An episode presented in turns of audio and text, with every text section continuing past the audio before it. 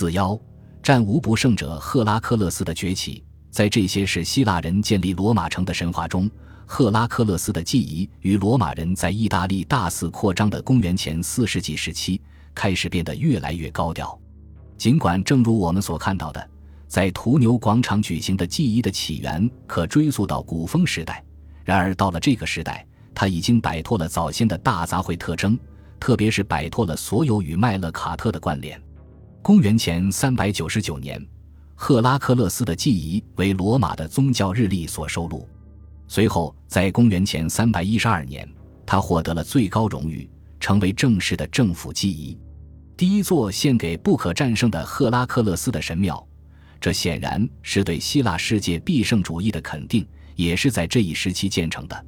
最为显赫的元老院家族——费边家族，宣称这位英雄是他们的祖先。这清楚说明，赫拉克勒斯的遗产已经渗入罗马上层贵族的私人家族始终去了。尽管关于赫拉克勒斯与罗马人之渊源的故事已是个老掉牙的传说，但他拜访帕兰提乌姆并随后杀死卡库斯的神话，可能直到公元前三世纪初的最后数十年才被改写成伟大的传说。这表明赫拉克勒斯与罗马人的渊源。被极为紧密地与罗马人在意大利的政治抱负联系在一起。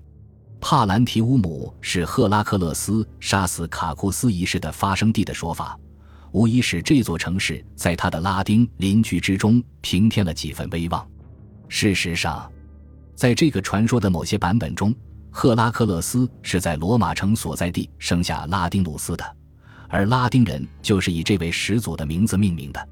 有了属于自己的赫拉克勒斯遗产的罗马人，不但可以宣称自己拥有高贵的希腊血统，还能通过建立一个赫拉克勒斯王国的方式，来为自己对意大利其余地区的政治野心披上一件合法外衣。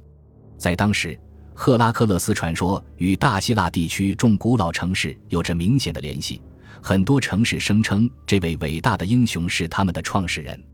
有了属于自己的赫拉克勒斯传奇。罗马人不但可以与这些希腊同道者一样宣称自己是这位伟大祖先的后人，而且这层关系也使得他们对这一地区的政治野心变得越来越大。因此，尽管罗马元老院的精英们投资着传说中的特洛伊遗产，推崇着战无不胜的赫拉克勒斯的记忆，但到了公元前四世纪末前三世纪初时，他们还是开始在文化上越来越多地与希腊世界结盟。这一进展严重影响了罗马人对迦太基人的态度。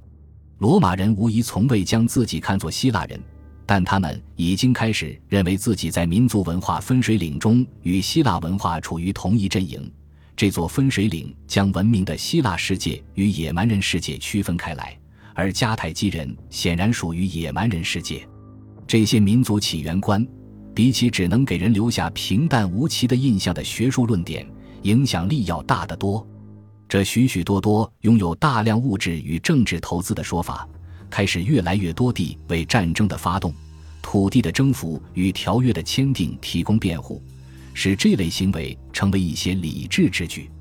罗马人因特洛伊后裔的身份而取得的文明国家集团成员身份，本身就是一个政治决策，并且这一决策有可能被投机的希腊领袖们定期修改。事实上，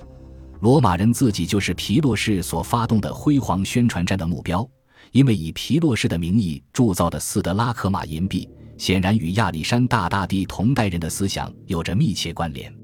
这些银币上面的肖像中包括希腊英雄赫拉克勒斯和阿喀琉斯，这些肖像对应的是皮洛士的想法。皮洛士希望自己能和英雄祖先一样。率领在意大利的希腊人击溃那些正在威胁他们的野蛮人。皮洛士试图把罗马人称自己有特洛伊人血统的传说变成宣传武器，从而将在意希腊人团结在他的战旗之下。他使用的手段是宣称自己将击败特洛伊人的后裔罗马人，以此再现他那举世闻名的祖先——伟大的希腊英雄阿喀琉斯的事迹。民族划分在政治方面的重要性亦在日后得到凸显。公元前二百六十三年，在成为第一次布匿战争扩大化标志的外交策略的作用下，艾利米亚城市色杰斯塔终止了他与迦太基人的盟友关系，叛投罗马一方。他援引迦太基人与特洛伊亲王埃尼阿斯有共同血统这件事作为理由。尽管罗马精英们可能在感情上变得更容易受到西西里的希腊人所提出的迦太基是一个侵略成性、贪得无厌的政权的陈腔滥调的影响，但罗马人对自己身上的特洛伊和赫拉克勒斯遗留血统那越来越浓厚的兴趣本身，并非他们与迦太基关系破裂的主要原因。然而，这一事实却是一种强力而理智的形式。解释了两国关系为何于公元前三世纪初的数十年间变得越来越紧张，并最终破裂。从现存的地迈欧著作的残篇中，我们似乎可以看出，这种特殊的史料编纂比较对他的胃口。尽管被流放到遥远的雅典达数十年之久，他仍然知悉，在阿加托克里斯和皮洛士失败后，地中海中部地区的未来的决定权。如今掌握在迦太基人和罗马人手中，而希腊人成了彻头彻尾的旁观者。由于对这一令人感到痛苦的事实异常介意，蒂迈欧精心编造了这样一个故事：迦太基和罗马的建成年代其实从严格意义上来说为同一年，即公元前813年。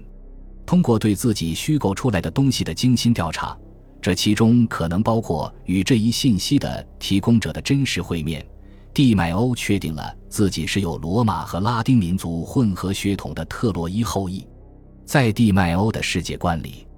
罗马作为一座同时具有特洛伊和希腊血统的城市，既是一股新出现的对迦太基人所造成威胁起制衡作用的力量，也可能是地中海西部希腊世界的保卫者。一个罗马人或许很乐意予以支持的观点。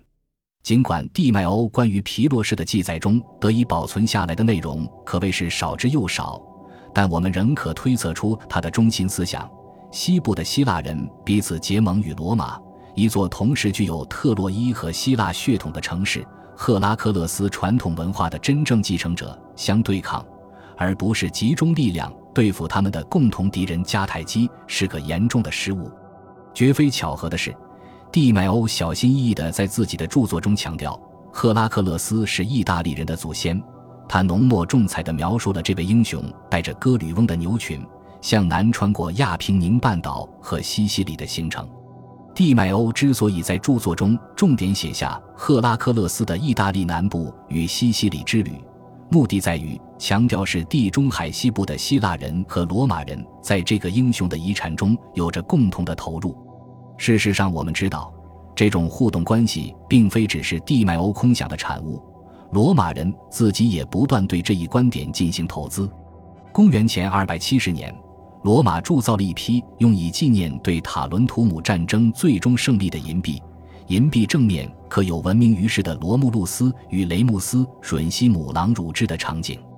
但它背面刻的则是赫拉克勒斯身披狮子皮的传统希腊形象。意大利南部的城邦有一个悠久且引以为傲的传统，即将赫拉克勒斯的肖像置于他们的货币之上，且这位英雄长期以来都一直是希腊人的殖民行动在这一地区所获成就的象征。如今，罗马人的货币也宣告着，罗马有资格成为赫拉克勒斯传统文化的继承者。本集播放完毕，感谢您的收听，喜欢请订阅加关注。主页有更多精彩内容。